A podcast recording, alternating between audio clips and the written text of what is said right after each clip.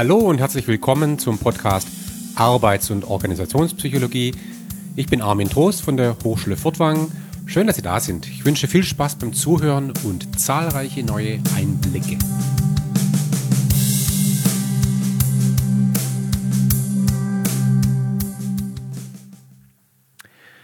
Ja, heute sprechen wir über ein Thema, das im Kontext der Arbeits- und Organisationspsychologie natürlich nicht fehlen darf. Wir sprechen über Motivation. Motivation ist ein Riesenthema. Warum sprechen wir darüber? Die Überlegung ist im Grunde klar. Äh, das stammt ein Stück weit aus unserer subjektiven Alltagswahrnehmung, ähm, auch aus der Selbstwahrnehmung.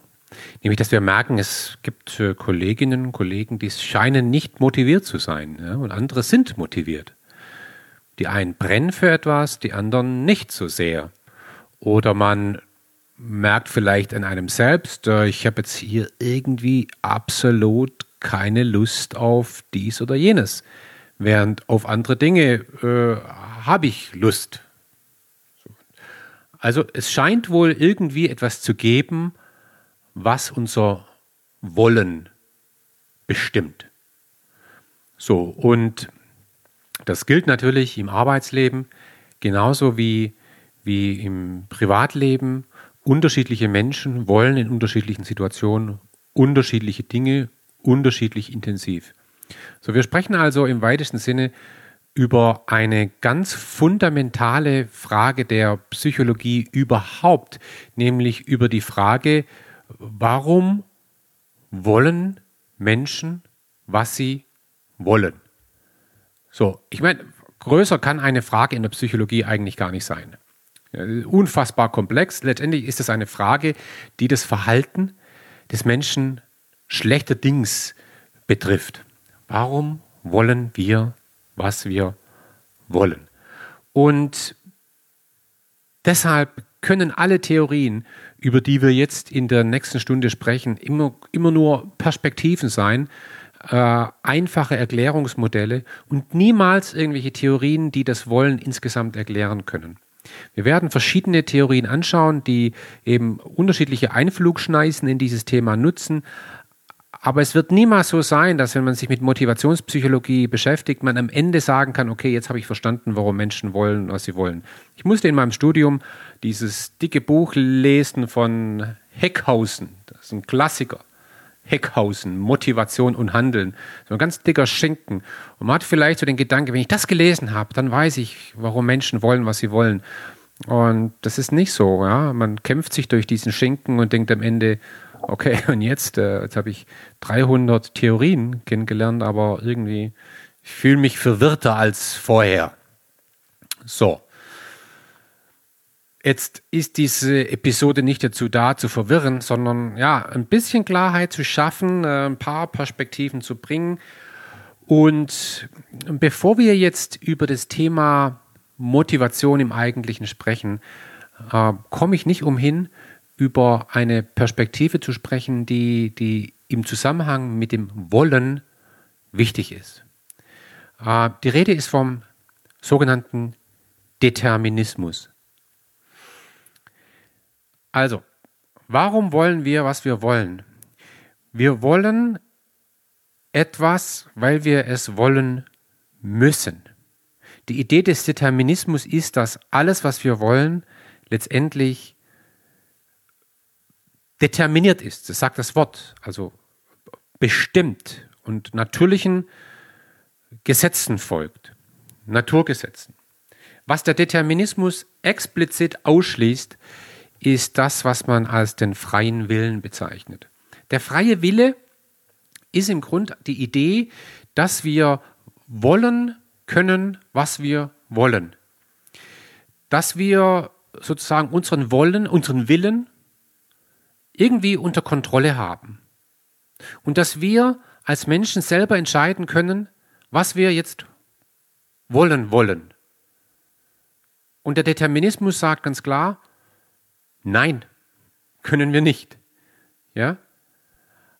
Äh, Arthur Schopenhauer hat es mal schön auf den Punkt gebracht. Der wurde irgendwann mal aufgefordert von königlicher Seite, eine Abhandlung zu schreiben zu der Frage, haben wir einen freien Willen? Und, und er kam ganz klar zu der Schlussfolgerung, äh, nein, ist nicht so. Ja. Äh, er, er hat es im Grunde auf den Punkt gebracht mit der Aussage, wir können tun, was wir wollen, aber wir können nicht wollen, was wir wollen.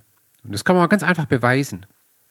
Ich weiß jetzt nicht, wo Sie, wo Sie mein, mein, mein Podcast gerade anhören.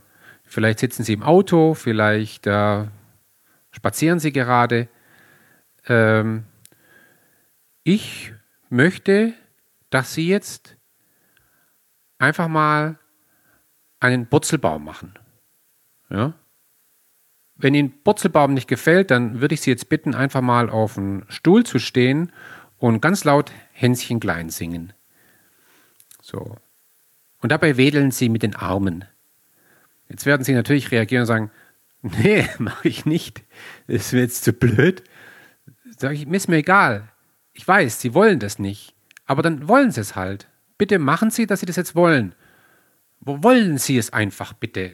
Wenn Sie Ihren Willen im Griff haben, dann tun Sie mir jetzt einfach mal den Gefallen. Bitte nur eine Minute und wollen Sie es wollen. Machen Sie, dass Sie es wollen. Und dann sagen Sie, aber ich, ich will es ja nicht. Sag ich, doch, jetzt, jetzt wollen Sie es mal einfach. Nur mal spaßeshalber. Wollen Sie das mal wollen? So, und äh, Sie können nicht. Sie können nicht etwas wollen, was Sie nicht wollen. Sie wollen nicht wollen können. Ja? Also, um es jetzt vielleicht mal ein bisschen akademischer auszudrücken. Ah, die Idee des freien Willen geht ja davon aus, dass es in unserem Denkapparat. Und jetzt denken wir mal explizit an unser äh, Nervensystem. Wissen wir, wir, wir, wir denken und wollen mit dem Nervensystem. Äh, wir haben also ein Gehirn und wir haben so irgendwie die Vorstellung, dass in dem Gehirn irgendwo eine, eine bewusste Zentrale sich befindet, ein, ein Mensch im Mensch, der jetzt im Gehirn sitzt und das Gehirn steuert. Wir sprechen hier auch vom sogenannten Homunculus. Das ist also eine interne Repräsentation des, des eigenen Selbst, ja, äh, die sozusagen einen Einfluss hat auf die Motivation äh, des Denkapparats insgesamt. Das ist ein, ein Mensch im Mensch, der Mensch im Mensch, der sozusagen äh, den Menschen sozusagen determiniert. Ein, wir können auch sagen, ein, ein, ein Boss im Gehirn. Wir haben so einen kleinen Boss im Gehirn sitzen. Der, der Boss, der entscheidet, was das Gehirn denken und handeln soll und wahrnehmen soll und so weiter. So. Das ist die Idee vom, vom Homunculus. Ja? Das heißt also, nennen wir mal auch, auch äh, wenn jemand unter einer Sucht leidet, zum Beispiel Alkoholismus, und äh, ein Suchtkranker, ein Alkoholiker beschließt, auf, aufzuhören zu trinken, dann hat er im Grunde vielleicht implizit so ein Bild in sich. Ich weiß, mein ganzes Denken und Handeln will eigentlich trinken, aber ich habe einen kleinen Boss jetzt im Gehirn, das bin nämlich ich. Und, und ich, ich will, dass dieser Denkapparat in Zukunft nicht mehr trinken wird. Ja? Dieser Boss sagt es, ein, ein Willen über dem Willen. So, und das ist sozusagen die Idee. Jetzt muss man sich aber fragen, wie, wen, wen oder was bestimmt den Boss? Hat der Boss einen freien Willen? Und jetzt muss man sagen, der Boss im Gehirn hat wahrscheinlich auch einen Gehirn mit einem Boss. Und dieser Boss hat auch wieder einen Boss. Das führt zu einem infiniten äh, äh, Regress, also einer Wiederholungsschleife, äh, die, die ins Nix führt. Ja? Also ähm, ich frage auch häufig meine Studenten in der Vorlesung, äh, wer von ihnen ist mit freien Stücken, mit einem freien Willen hier in der Vorlesung erschienen? Das sind immer so die Hälfte, die sagen, ja klar, ich habe das bewusst und frei entschieden. Ja. Ist interessant. Wir haben diese, diese Illusion. Aus der Wissenschaft lehnen wir natürlichen Determinismus ganz klar ab. Ja. Die Psychologie lehnt den freien Willen ab. Deshalb äh, beschäftigen wir uns mit der Psychologie, weil wir uns mit der Frage beschäftigen, was determiniert das Denken? In der Theologie ist es anders. Da muss man von einem freien Willen ausgehen, weil sonst gibt es auch keine Sünde. Diese ganze Idee rund um Determinismus will ich jetzt auch nicht so ewig weiter in die Breite treten, halte ich für eine ganz fundamentale Sichtweise auf den Mensch, ist wichtig, philosophisch, ist aber zugleich extrem verstörend und, und eigentlich subjektiv nicht zu akzeptieren. Also ich selbst bin überzeugter Determinist. Absolut. Ich, ich habe gar keine Alternative, etwas anderes zu denken. Aber wäre mir das in jeder Sekunde bewusst, dass ich eigentlich ein Opfer von Naturgesetzen bin, das müsste mich eigentlich in eine Depression treiben, ja, weil das ja eine Form von Hilflosigkeit wäre. Ich käme ja zu dem Bewusstsein, ich bin gar nicht Herr meiner selbst dann könnte ich sagen, dann ist ja eh alles egal. Man kann so nicht denken. Ja? Das heißt, wir Menschen selbst sind eigentlich nicht in der Lage, unsere eigene Natur zu verstehen, unseren eigenen Determinismus. Also das vielleicht so als kleiner philosophischer Ausflug in Richtung Motivation und Willen und wie wollen wir, was wir wollen. Jetzt müssen wir mal ein bisschen in die äh, Motivationstheorien reingucken. Und bei den Motivationstheorien gibt es eine wesentliche Unterscheidung. Es gibt differenziertere Unterscheidungen, aber die, die einfachste Unterscheidung, die man so in der Arbeits- und Organisationspsychologie so heranzieht, ist so auf der einen Seite zu sagen, gibt es Inhaltstheorien und auf der anderen Seite gibt es Prozesstheorien. Die Inhaltstheorien, die beschreiben Inhalte, also Dinge, die verantwortlich sind für Motivation. Man könnte auch sagen, ähm, was motiviert das Individuum? Wir fokussieren im Wesentlichen auf das Individuum. Und da gibt es verschiedene Theorien. Wir werden uns vor allem Maslow angucken und Hackman und Oldham. Also, was muss sein, damit eine Mitarbeiterin oder ein Mitarbeiter motiviert ist. Was sind relevante Inhalte? Inhaltstheorien. Das andere sind Prozesstheorien. Wie kommt es zu der Motivation? Wie kommt es zu dem Ergebnis? Also was ist die Mechanik sozusagen dahinter? Welche äh, Variablen sind, und das ist jetzt wichtig, in welcher Weise miteinander verknüpft, dass sie dann in ihrer Kombination zu einem Ergebnis führen, das wir irgendwie als Motivation beschreiben. Da werde ich auch eine Theorie vorstellen, nämlich die Theorie von Room. So. Ja. so, also jetzt schauen wir uns das mal an. Und ich möchte beginnen mit wahrscheinlich der Theorie, die äh, am meisten verbreitet ist, die vielen bekannt ist. Ich würde sogar vermuten, wenn jemand äh, BWL studiert oder Psychologie, dann ist es das Bild, das man am häufigsten gezeigt bekommt, nämlich die berühmte Maslow-Pyramide. Die Bedürfnishierarchie nach Maslow. So, für diejenigen, die das jetzt schon kennen, die können jetzt mal kurz eine Minute WhatsApp checken. Ähm, ich erkläre dir jetzt mal kurz, was sind die fundamentalen Ideen der Bedürfnishierarchie. So, Maslow sagt, es gibt eine hierarchisch, äh, äh, grundlegendes, ein hierarchisch grundlegendes Bedürfnis, ein Bedürfnis, eine Need, äh, und dieser Grund, dieses grundlegende Bedürfnis ist physiologischer Natur. Da geht es wirklich ums Überleben. Es geht um Essen und Trinken.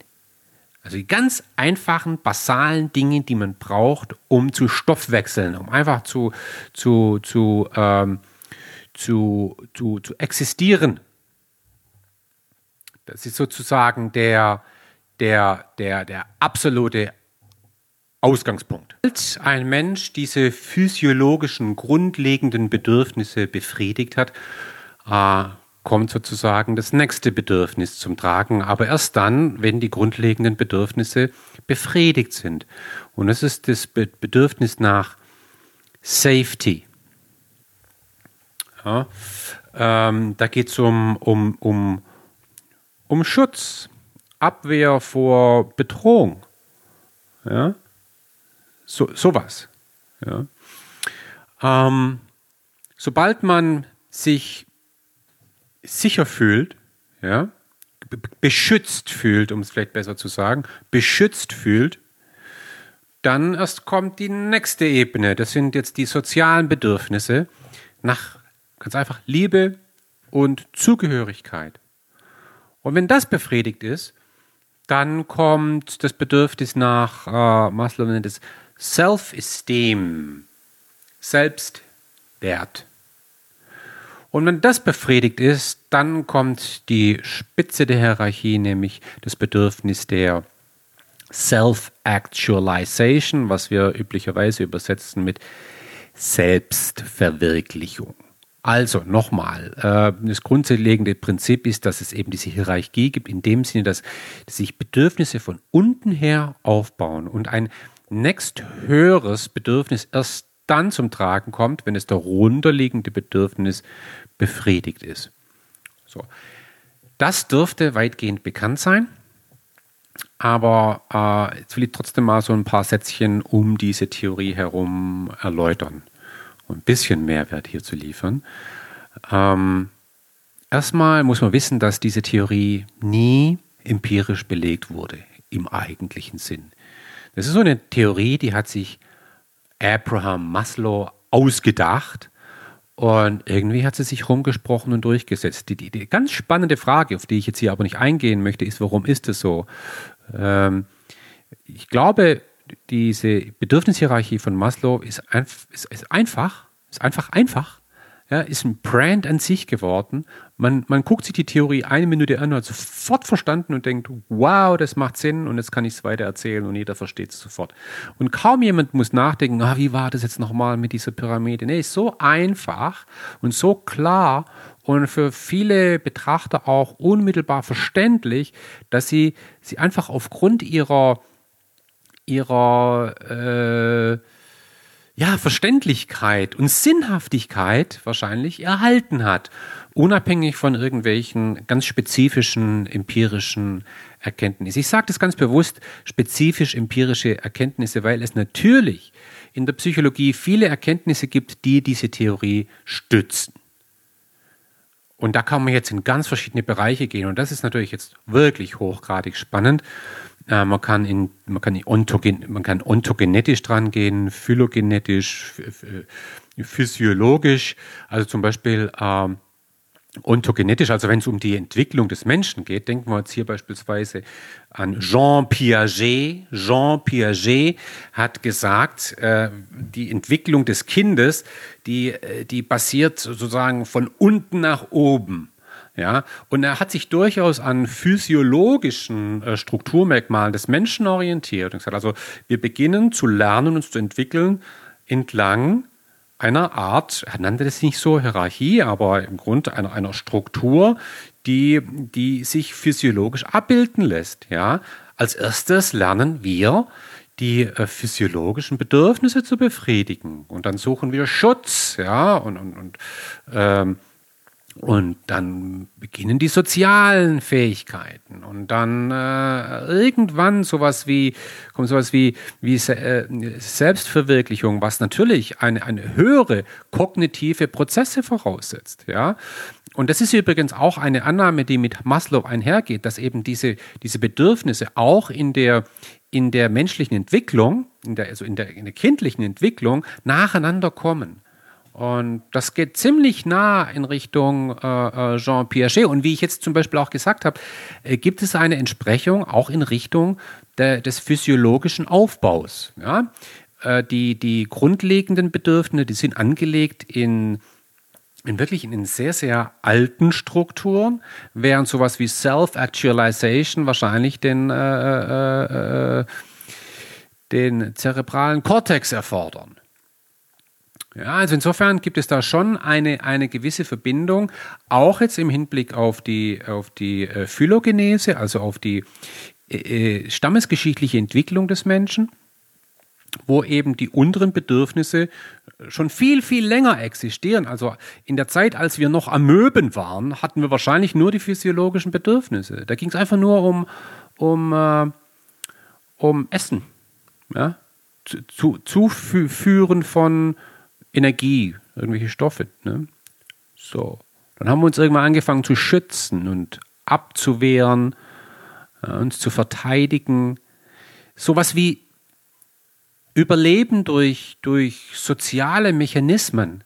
Vielleicht auch sowas wie Gruppenauslese. Also, dass, dass Gruppen in der evolutionären Entwicklung überlebt haben, weil sie sozial waren, ja, weil sie sowas hatten wie zum Beispiel ähm, sich gegenseitig unterstützen, ne? altruistisches Verhalten zum Beispiel, sich aufopfern für den anderen. Ja, also diese Gruppenauslese gibt es viele Wissenschaftler, die sagen, ja, das, das, das hat es wahrscheinlich gegeben. Also dass ganze Gruppen eben besser überlebensfähig waren als andere, weil sie soziale Mechanismen an den Tag gelegt haben. Das kam aber erst sehr viel später in der, in der, in der phylogenetischen Entwicklung. Ja, und dann sowas wie, aber gibt es bereits bei Tieren? Ja, gibt es bereits bei Tieren natürlich. Während sowas wie Self-Actualization wahrscheinlich etwas ist, was typisch menschlich ist. Also wir, jetzt, muss jetzt vielleicht vorsichtig sein, was ich sage, ähm, aber äh, hat ein Esel äh, auf der Wiese ein Bedürfnis nach Selbstverwirklichung? Steht der Esel auf der Wiese und fragt sich, hm, wer will ich sein? Wie kann ich mehr dessen werden, was ich bin? Ja, vielleicht müsste ich mal mit meinem anderen Esel sprechen, einen Coach, der mich da hilft, der mir da hilft. Ah, schwer vorstellbar. Also, auch von daher, was die phylogenetische Entwicklung angeht, spricht es durchaus vor Maslow. Ja. So, ganz besonders muss man wahrscheinlich die Spitze von Maslow herausheben, nämlich diese Idee der Selbstverwirklichung. Das jetzt wiederum ist ein ganz zentrales Element der humanistischen Psychologie. Ja, die, die humanistische Psychologie, die ja von der ich sage das mal ein bisschen flapsig, ja, äh, unwissenschaftlich, äh, die von der Annahme ausgeht, wir Menschen sind was ganz Wunderbares, was ganz Großartiges und, und es ist eine Aufgabe von uns Menschen, mehr dessen zu werden, was wir sind. Wir sind positiv. Also das geht so ein Stück weit, äh, ist es ja, muss man diese, diese diese Schule da äh, auch, auch insgesamt sehen. Da war ja nicht nur Maslow, sondern da war auch Karl Rogers, ja, ein ganz großartiger klinischer Psychologe, der sehr humanistisch war, der immer in das, das wunderbare Menschen geglaubt hat, in der, in, der, in der Psychotherapie eben ganz stark darauf gesetzt hat, das rauszuholen aus einem Menschen. Ja, oder denken wir an Douglas McGregor, der ganz klar gesagt hat hier, Theorie Y, darum, darüber haben wir ja gesprochen in einer, in einer anderen Episode, ja, der Mensch will Selbstverwirklichung und ist darin etwas ganz Wunderbares, wenn man, wenn man ihn lässt. So. Warum hat diese Theorie, warum hat diese Theorie so einen zentralen Platz in der Arbeits- und Organisationspsychologie erhalten? Da muss man vielleicht auch geschichtlich ein bisschen zurückgehen äh, in der Industrialisierung. Wir haben natürlich früher immer gedacht, naja, äh, der Deal zwischen Unternehmen und zwischen Arbeitgeber und Arbeitnehmer ist ziemlich einfach. Du Arbeitnehmer, du Arbeiter, machst das, was ich sage und dafür bekommst du Geld. Fertig. So, das war der Deal. Und äh, Motivation spielt ja eigentlich da gar keine große Rolle. Du machst einfach, was man dir sagt, das ist dein Job. So. Und dann kam man schon irgendwie auf die Idee, gesagt, also vielleicht kriegen wir mehr aus den Leuten raus, ja, wenn wir uns auf mehr konzentrieren als nur auf die physiologischen Bedürfnisse. Ja. Vielleicht hat der Mensch ja sowas wie ein Bedürfnis nach Austausch, nach Selbstverwirklichung. Und wenn man diese Bedürfnisse adressieren kann in einem unternehmerischen Kontext, dann wäre ja zu erwarten, dass die Mitarbeiterinnen und Mitarbeiter noch mehr Gas geben, wenn sie Arbeit als eine Form der Selbstverwirklichung empfinden. So, das ist so die, die Idee. Aktueller denn je, äh, kann man sagen. Ne? Ja, eine andere Inhaltstheorie stammt von Hackman and Oldham aus den 70er Jahren das Job Characteristics Model. Das muss man einfach kennen. Das ist aber ein absoluter Klassiker in der Arbeits- und Organisationspsychologie in, international. Ähm, ich will es mal kurz vor Augen führen, wie man sich das vorstellen muss. Ähm, man stelle sich jetzt einfach mal so drei Schritte vor. Ja? Am Anfang stehen Job Characteristics, deshalb heißt das Modell so. Ähm, Merkmale der Arbeitswelt oder ähm, äh, Arbeitsbedingungen könnte man es auch ähm, umschreiben. Job Characteristics. So, diese Job Characteristics, ich gehe gleich darauf ein, was die sind, die haben einen Einfluss auf den psychologischen Zustand eines Menschen. Das ist immer eine ganz einfache, naheliegende äh, Annahme. Ne? Die, die Arbeitsbedingungen wirken auf die Psyche des Menschen. Psychological states. Dem nicht genug kommt Schritt 3. Diese psychologischen Zustände führen zu entsprechend erwünschten Ergebnissen oder unerwünschten Ergebnissen. Ja, das ist die Idee.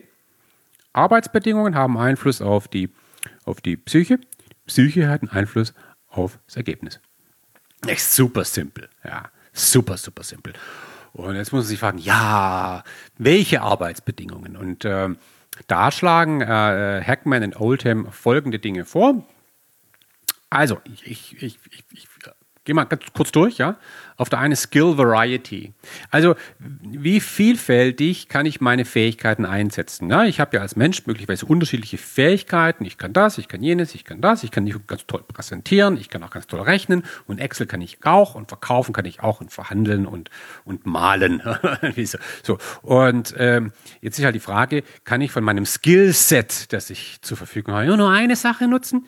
Ja, immer nur Excel oder eben eine, eine kann ich mit, mit volleren Händen in mein Skillset greifen. Task Identity. Das übersetzen wir im Deutschen mit Ganzheitlichkeit der Aufgabe. Also, das ist auch ein interessantes Konzept. Also, äh, bin ich nur für einen Teilschritt verantwortlich bei der Herstellung beispielsweise eines Produkts oder einer Komponente? Oder für die ganze Kiste? Also äh, wenn ich einen Stuhl baue zum Beispiel, bin ich immer nur für ein Bein verantwortlich oder bin ich für den ganzen Stuhl verantwortlich? Oder bin ich sogar verantwortlich für die Beschaffung des Holzes, für die Transformation des Holzes, für die Montage, für Lackierung, für Verkauf. Also äh, wie ganzheitlich ist das? Es ist natürlich kein Zufall, dass dieses Thema da reinkam, weil natürlich im Zuge der, der ähm, Fließbandfertigung Arbeit immer mehr verarmt ist und irgendwann die Idee hochkam, Mensch, das kann doch kein Mensch mehr motivieren. Und das führte ja auch irgendwann mal zu der Idee von teilautonomen Arbeitsgruppen, dass man gesagt hat, Mensch, ganze Gruppen sollten sich um ähm, Aufgaben kümmern, die eine höhere, ein höheres Maß an Ganzheitlichkeit haben. Dann die Task Significance, also die, die Bedeutung einer Aufgabe. Und wir sprechen jetzt hier nicht von der, von der subjektiv wahrgenommenen Bedeutung, sondern von der tatsächlichen Bedeutung der, der Aufgabe. Dann sowas von Autonomie. Also das sind im Grunde die, die, das ist die Frage, über die wir schon gesprochen haben, Flexibilität der Arbeitsbedingungen und sowas wie Feedback. Ja, habe ich ein Feedback auf das, was ich tue, eine Rückmeldung. So, wenn ich also Aufgabenvielfalt, Ganzheitlichkeit, Aufgabenrelevanz und Bedeutung, Autonomie und Feedback, wenn das die Merkmale sind meiner, meiner, meiner Arbeit, meiner Arbeitsbedingungen, dann führen die laut Hackman und Oldham zu drei psychischen Zuständen, nämlich zur wahrgenommenen Bedeutsamkeit, experienced meaningfulness, und zur wahrgenommenen Verantwortlichkeit, experienced responsibility. Und zur Kenntnis meiner Ergebnisse. Ich erlebe sozusagen, ich, ich, ich erkenne die Konsequenzen meines Handelns.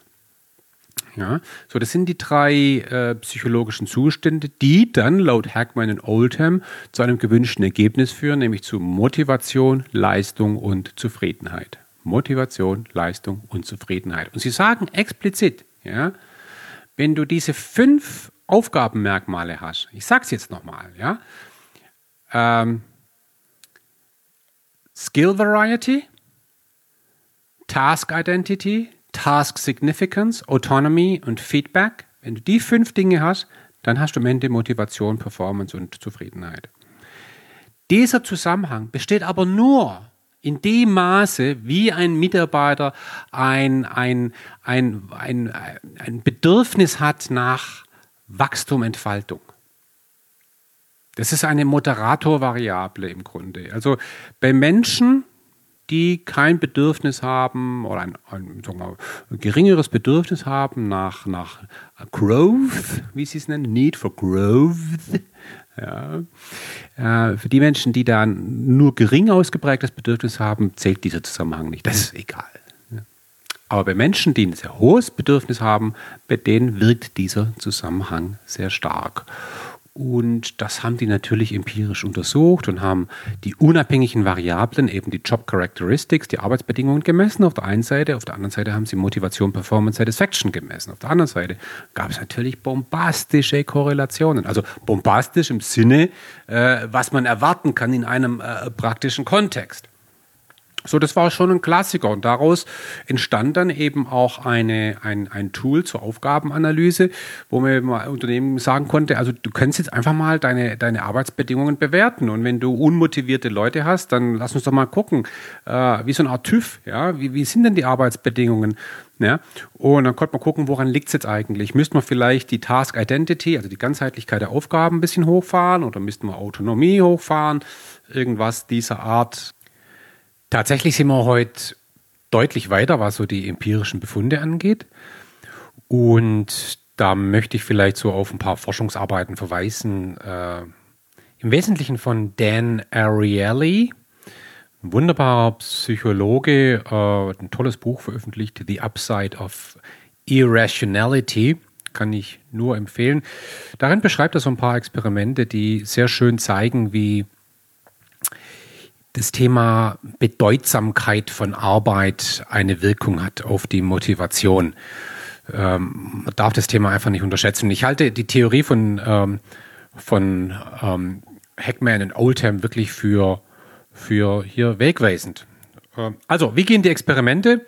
Ganz einfach. Äh, ich sag mal ein Beispiel zunächst.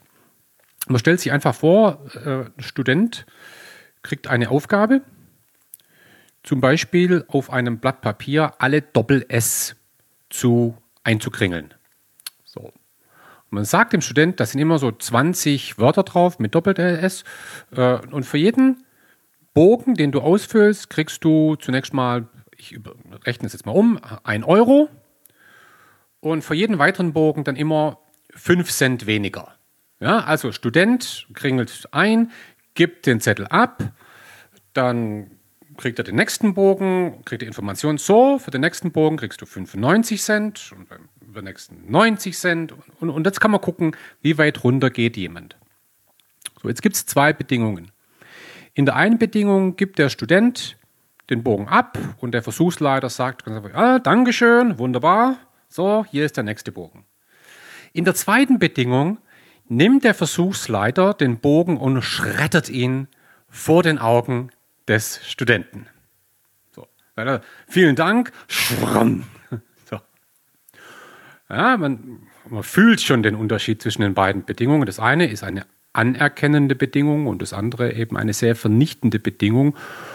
Und tatsächlich äh, die Leute, die Anerkennung bekommen oder bei denen, die, bei denen das Ergebnis nicht geschreddert wird, gehen die Leute deutlich weiter. Ein ganz, ganz ähnliches äh, Beispiel ist ein anderes Experiment. Da mussten die Studierenden aus Lego so Bionicles machen. Das sind wahrscheinlich so, so Figuren. So. Bei der ersten Figur gibt es 2 Euro, bei der nächsten Figur gibt es 1,80 Euro, dann 1,60 Euro. Und in der Einbedingung stellt eben der Student die Figuren auf, erst eins, dann zwei, dann drei, entwickelt regelrecht so eine kleine Armee von Bionicles in der anderen Bedingung nimmt der Versuchsleiter diese Figuren und zerlegt sie. Ja? Also in der zweiten Bedingung erlebt der Student hautnah, wie seine Arbeit regelrecht vernichtet wird. Und auch da ist vollkommen klar, dass die Studenten deutlich früher aufhören, äh, mit der Übung als in der anerkennenden Bedingung. Ich finde es ein sehr schönes Experiment, weil es eine hohe Relevanz hat für äh, die Arbeits- und Organisationspsychologie. Und das berührt unmittelbar die Überlegungen von Hackman und Oldham, nämlich die Überlegungen nach, nach der Task Significance, nach der Bedeutung einer Aufgabe und der erlebten ähm, Bedeutsamkeit einer Aufgabe. Und wenn das nicht gegeben ist, dann brechen die Leute zusammen. Also nicht physisch, aber, aber motivational. So, und es, die Schlussfolgerungen daraus sind enorm. Kann man eigentlich nicht, nicht hoch genug hängen. Also, die Frage ist, und die halte ich wirklich für, für in der Praxis für unfassbar relevant. Die Frage ist, was mache ich für wen, warum? Ja, das kann man einen Mitarbeiter, eine Mitarbeiterin fragen. Sag mal, Jürgen, was machst du eigentlich? Für wen, warum? Und wenn es da kein für wen gibt und kein warum, dann ist die Motivation im Eimer. Wenn aber jemand sagen kann, ja, ich mache das für den Kunden, und zwar aus folgendem Grund, dann sind die Voraussetzungen für Motivation deutlich höher. Das gleiche gilt zum Beispiel beim Studieren. Also warum studiert jemand? Ähm, jetzt kann ich sagen, ja, ich studiere, damit ich in der Klausur gute Noten bekomme. Okay, und für wen und warum? Das schließt sich mir in dem Moment nicht. Ja, damit ich am Ende ein Examen habe. Und, für wen und warum? Ja, damit ich einen Job bekomme. Okay, und für wen und warum? Damit ich Geld verdiene, damit ich eine Familie ernähren kann. Ah, okay, ja. Äh, also du arbeitest, um am Ende deine Familie ernähren zu können. Aber, aber rein mal jobspezifisch. Was ist eigentlich der, das, was ist dein Warum und für wen im Job? Und ich kann da wirklich auch für die, die Studiumsmotivation nur empfehlen, sich ein Bild zu malen, eine Vorstellung zu haben, warum tue ich das Ganze und für wen, langfristig. Da braucht es eine Vision.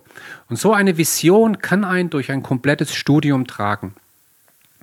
Ah, ich könnte jetzt ewig weitermachen. Also äh, neulich hatte ich eine, eine, interessante Debatte mit, mit, mit Müttern, ja, deren Kinder ein Instrument lernen. So, ja, die Tochter spielt jetzt Geige, ja, mein Sohn spielt jetzt Tuba und so. Und dann war die Frage, ja, äh, die, die Älteren, die berichten dann, ja, ja, also meine Tochter hat auch Violine äh, gelernt, aber macht es nicht mehr. Mein Sohn Cello, jetzt wohnt er in Erfurt und das Cello steht im Keller. So. ja was ist die Motivation, ein Instrument zu lernen? Meine Antwort ist vollkommen klar. Da kann ich nur bei mir anfangen und, und jetzt, jetzt oute ich mich kurz. Ich habe mit 16 angefangen, Gitarre zu spielen. Aus einem ganz einfachen Grund, ich bin jetzt ganz ehrlich. Ja, um bei den Mädels anzukommen, ist doch klar. Hat auch super funktioniert.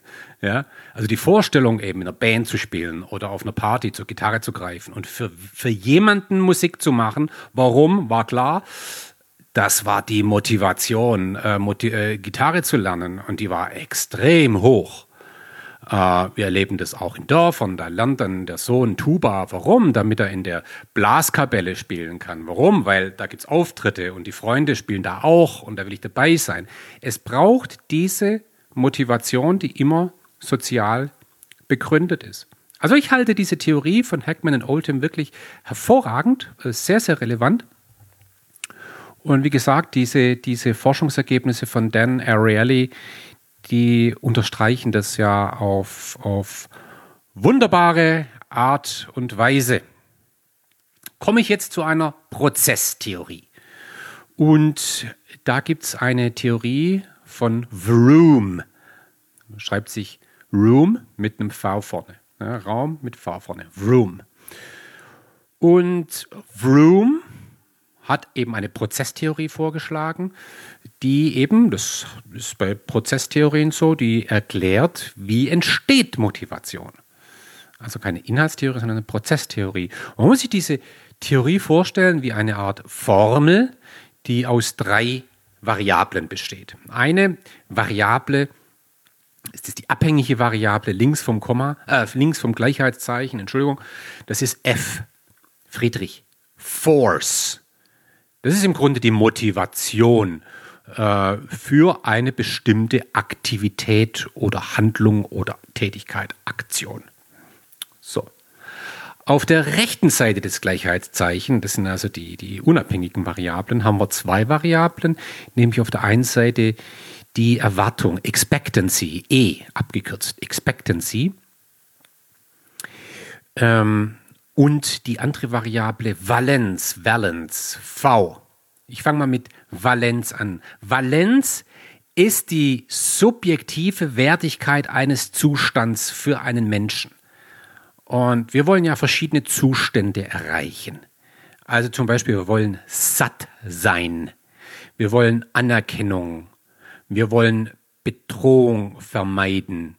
Wir wollen Dinge, die zu einem erheblichen Anteil vom Hypothalamus generiert werden. Ganz fundamentale Antriebe, wenn man so will. Ne? Reproduktion, Verteidigung, Sicherheit, Anerkennung, ähm, Ernährung, solch, solche Dinge. Pure Existenz. Erinnert ein Stück weit an, an die Bedürfnisse nach Maslow. Das sind also Zustände, die wir in dem Zusammenhang erreichen wollen, die eine, je nach Situation eine unterschiedliche Wertigkeit für einen haben. Ist ja klar, also ich habe ich hab nicht zu jedem Moment äh, die, die, den gleichen, die gleiche Wertzuschreibung in Bezug eines Zustandes. Das zum Beispiel bei, bei, bei Hunger so. Ja? Wenn ich das Bedürfnis befriedigt habe, habe ich keinen Hunger mehr. Und dann ist der Wert dieses Bedürfnisses eben gering. Aber habe ich seit zwei Tagen nichts mehr gegessen, ist der sehr hoch. Dann wird mir das irgendwann mal extrem wichtig. So. Ja. So. Und jetzt ergänzend zu dieser Valenz haben wir eine subjektiv eingeschätzte Wahrscheinlichkeit. Ja. Die Wahrscheinlichkeit, inwieweit ich mit einer bestimmten Aktion einen bestimmten Zustand erreichen kann. So. Ja. Und ich habe ja verschiedene Valenzen. Sagen wir mal ein konkretes Beispiel. Äh, jetzt, jetzt versetze ich mich mal in einen Studenten. Ich war ja mal selber einer. Und ich sitze jetzt hier am Schreibtisch und ich habe zwei Aktivitäten, die ich jetzt machen kann. Ich habe natürlich mehrere, ist vollkommen klar, aber jetzt nehmen wir mal zwei heraus. Ich kann, ich kann jetzt lernen ja, oder ich kann auf meinem Smartphone rumdaddeln. Ja. WhatsApp, Instagram und so weiter. So. Ich habe aber auch gewisse, das sind die, das sind die Aktivitäten, ja, die ich jetzt in den Tag legen kann. Und ist die Frage, wie hoch ist die Motivation für das eine oder für das andere, also die Force. So, und äh, ich will ja verschiedene Zustände erreichen. Ein Zustand, den ich erreichen möchte, ist zum Beispiel, ich möchte sozialen Austausch haben. Ich will aus meiner Isolation jetzt raus. Ich will mich mit anderen Menschen äh, äh, austauschen. Und ich will aber auch äh, eine Sicherheit entwickeln in, im Hinblick auf äh, die nächste Prüfung. Ich möchte gewisse Dinge inhaltlich verstehen können. So, verschiedene Zustände, das sind jetzt nur wenige, gibt es auch viele. Und jetzt kann ich überlegen, ja, wie hoch ist die Wahrscheinlichkeit, dass ich eine Sicherheit für die anstehende Prüfung erziele, wenn ich auf meinem Handy rumdattle? Ja, eher gering. Denn wenn ich lerne, eher hoch. So, und das gilt jetzt für diese verschiedenen Aktivitäten in Bezug auf die verschiedenen Valenzen. So, laut Room werden jetzt die verschiedenen äh, ähm, Erwartungen, also Wahrscheinlichkeiten mit den jeweiligen Valenzen entsprechend multipliziert und aufsummiert. Am Ende ergibt, ergibt es für beide Verhaltensweisen mit dem Handy spielen versus lernen jeweils einen Gesamtscore. Und die Aktivität, die den höchsten Score erreicht, hat dann die höchste Motivation.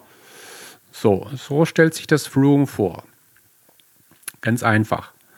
Ja? So, dieses Modell erscheint jetzt natürlich sehr mathematisch.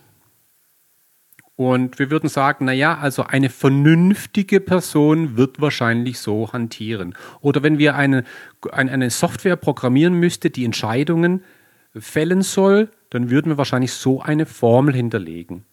Wir würden hinterlegen, was ist wichtig, mit welcher Aktivität kann man mit welcher Wahrscheinlichkeit welche Wichtigkeit, welchen Zustand erreichen und das, was am meisten scored, äh, gewinnt. Und diese Entscheidung wird dann gemacht.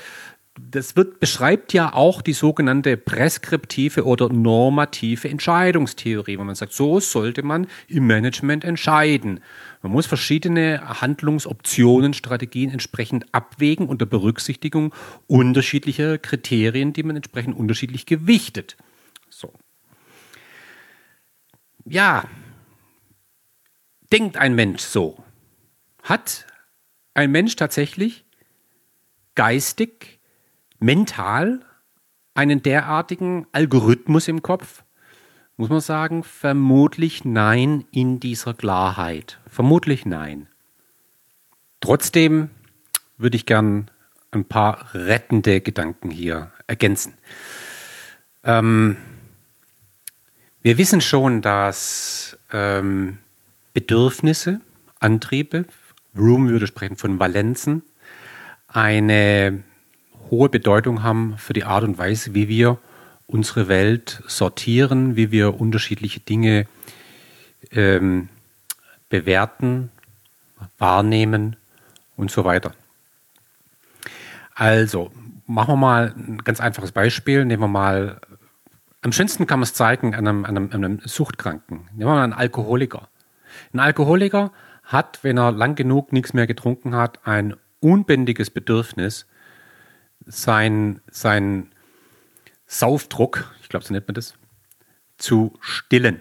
Und er weiß ganz genau, wenn er jetzt ein Bier trinkt oder einen Schnaps, dann äh, ist die Wahrscheinlichkeit extrem hoch, dass er diesen Druck bezwingt. So. Und damit einhergehen sogar ein, ein Gefühl geringerer Panik, äh, erlebt und auch andere Dinge erlebt, die ihm vielleicht irgendwie wichtig sind, nämlich lustig sein, locker sein, zugänglich sein, äh, ähm, sozial sein, also äh, mit anderen Menschen leichter können, äh, einfach auf andere Menschen zuzugehen. Das sind ja alles Zustände, die vielleicht jemand erziehen, erzielen möchte. Wenn diese, wenn diese Valenzen sehr stark sind, dann wird ein solcher Suchtkranker seine Wahrnehmung und sein ganzes Handeln, auch seine ganzen Begründungen, warum er gewisse Dinge tut, komplett darauf konzentrieren. Er wird äh, die Welt anders wahrnehmen. Er wird, äh, er wird ganz viel von dem, was er auch noch tun könnte, ausklammern. Und die Welt wird für ihn nur noch bestehen aus, was muss ich tun, um diesen gewünschten Zustand zu erreichen. Ja, wir wissen, dass das so ist. Und das können wir übertragen auf viele andere Dinge. Wenn jemand Hunger hat, besteht die Welt nur noch aus, wie komme ich zum nächsten Essen? Äh, was zieht mich jetzt an und was hält mich davon ab, genau das zu erreichen, was ich erreichen möchte? Und äh, diese, diese Vorstellung ist schon insgesamt relativ kompatibel mit der Idee der Erwartungstheorie von Room. Ein wesentlicher Kritikpunkt, den ich aber trotzdem anbringen möchte, der bei Room eben nicht explizit zum Tragen kommt, ist ein Aspekt, ähm, der was zu tun hat mit der Frage, ja, selbst wenn eine bestimmte Handlung zu einem bestimmten Zustand führen würde, bin ich denn überhaupt in der Lage, diese Handlung an den Tag zu legen? Ein Stück weit steckt es in der Einschätzung der Wahrscheinlichkeit drin, aber nicht explizit. Worauf ich hinaus will, ist ein, ein Konzept oder eine Theorie, und ist die letzte Theorie, auf die ich jetzt im Zusammenhang mit Motivation eingehen möchte, von, von Albert Bandura, nämlich das Konzept der Selbstwirksamkeit, Self-Efficacy. Das ist auch eine äh, wunder, wunderschöne äh, äh, äh Motivationstheorie. Und ich möchte mal kurz, ganz einfach, ganz alltäglich beginnen mit einer Wahrnehmung, die wir alle kennen, die äh, der Zuhörer, vielleicht die Zuhörerin auch, auch aus eigener Erfahrung kennt, nämlich wir neigen dazu, die Dinge tun zu wollen, von denen wir das Gefühl haben, wir können sie. Dinge, wo wir uns sicher fühlen. Dinge, wo wir wissen, das schaffen wir. Während wir von Handlungen Abstand nehmen, wo wir das Gefühl haben, ah, weiß nicht, ob ich das kann. So, und, und die Idee von Self-Efficacy ist eigentlich eine ganz interessante Idee, nämlich ist die Idee, dass ein Mensch eine Art dynamisches, erlerntes Verständnis hat von sich selbst. Wir sprechen hier auch von einem Selbstkonzept. Das ist also die Art und Weise, wie wir uns selbst sehen. Äh, in dem Sinne ist es eine, eine, eine kognitive Theorie, die Art und Weise, wie wir uns selbst sehen. Wie denken wir über uns?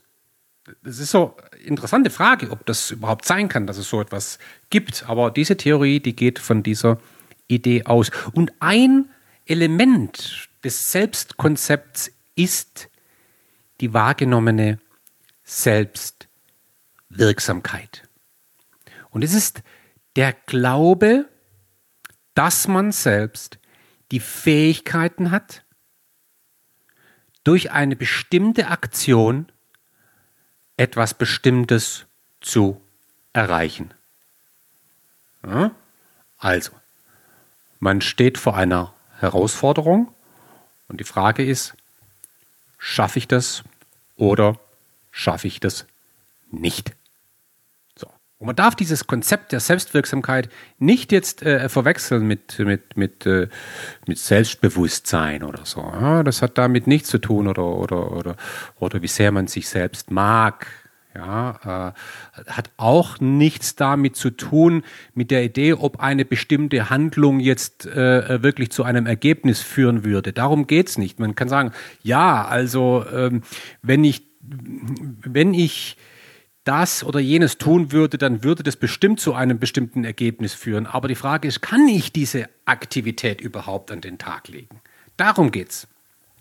Also es geht nicht um die Ergebniserwartung, Outcome Expectancy nennt es das, das Albert Bandura, sondern wirklich um die Selbstwirksamkeit an sich. So, und ähm, er sagt ganz klar, die, die äh, Selbstwirksamkeit ist ein ganz wesentlicher, nicht der alleinige, aber ein ganz wesentlicher Faktor für Motivation. Ähm, wir äh, tun Dinge, vor allem, wo wir selber daran glauben. Da gibt es viele Experimente dazu, äh, zum Beispiel, wenn man Menschen nach ihrer Self-Efficacy fragt bezüglich unterschiedliche Dinge und es stellt sich heraus, ein Mensch hat ein, eine, eine geringere eingeschätzte Selbstwirksamkeit in Bezug auf eine Sache und man fragt diesen Mensch, bitte jetzt setz dir mal ein Ziel, äh, wird diese Person dieses Ziel eher gering ansetzen oder niedrig ansetzen. Ja, also wenn ich, wenn ich einen Mitarbeiter frage, sag mal, kannst du diese Software, kannst du eine Software programmieren in einem bestimmten Bereich und äh, diese Person hat vielleicht noch nicht so viel Erfahrung, äh, äh traut sich das nicht so richtig zu, äh, ist sich also unsicher, also eine geringe Selbstwirksamkeit und ich frage die Person, wie lange brauchst du dafür, um das zu entwickeln? Dann wird, dann wird diese Person sagen, dass sie länger braucht als ein Mensch, der sagt, nö, kann ich. Also vollkommen klar, äh, schon oft gemacht, habe ich eine hohe Selbstwirksamkeit. Ja, so. Ähm, und vielleicht noch ergänzend, wo kommt diese Selbstwirksamkeit her? Und da hat äh, Albert Bandura viele Studien auch zitiert und auch selber durchgeführt und, und er sagt, naja, da gibt es eben verschiedene Faktoren. Also zum einen ist es ähm, natürlich die eigene Erfahrung. Wenn ich, wenn ich die Erfahrung habe, dass ich gewisse Dinge kann, dann steigert es meine Selbstwirksamkeit.